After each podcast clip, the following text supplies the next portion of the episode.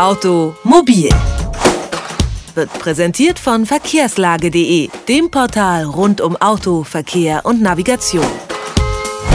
Mehr Sicherheit, Umweltfreundlichkeit und weniger Stau. An diesen Zielen arbeiten Forscher und Industrie fieberhaft. Eine Methode dazu nennt sich Car-to-X-Kommunikation und soll zum Beispiel unmittelbar vor Gefahrenstellen warnen, noch bevor ein Fahrer sie überhaupt sehen kann. Um Car-to-X-Kommunikation voranzutreiben, haben sich Experten aus der Telekommunikations- und Automobilindustrie zusammengetan und eine Forschungsinitiative gegründet.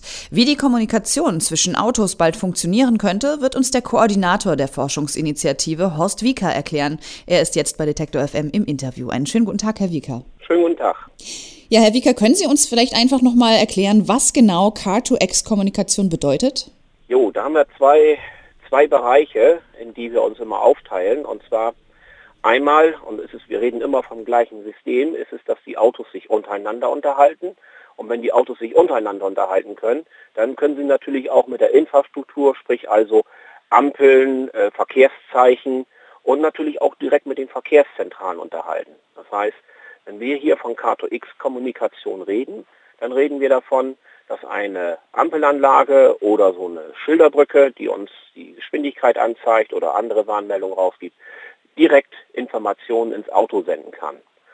Und äh, das ist äh, vor allen Dingen immer sehr aktuell.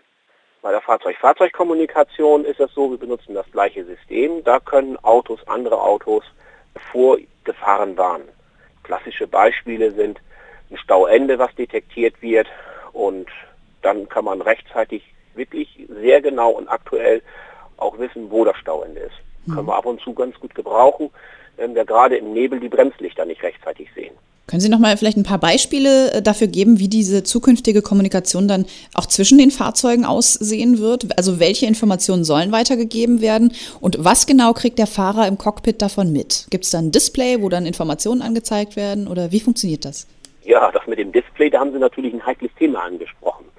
Das macht jeder Hersteller für sich selbst. Und äh, Sie können sich natürlich vorstellen, dass äh, bei Fahrzeugen, äh, die ein bisschen mehr Geld kosten, sage ich mal so, dass da vielleicht etwas mehr Aufwand getrieben wird. Aber das äh, System ist so ausgelegt, dass wir im Prinzip mit einem ganz einfachen Display äh, ganz einfache Hinweise geben können, ohne dass es zu einer Überlastung kommt. Das heißt also ein ganz kleines rechteckiges Display, so wie Sie es von Ihrem Telefon her kennen, wo man einfach nur ein paar Balken anzeigt, ist äh, für die Warnmeldung vollkommen ausreichend. Natürlich wollen wir vor liegen gebliebene Fahrzeuge warnen. Das heißt, wenn Sie Ihre Warnblinkanlage anmachen, dann wird dieses Fahrzeug eine Meldung rausbringen, hier steht ein Auto, bitte sei vorsichtig.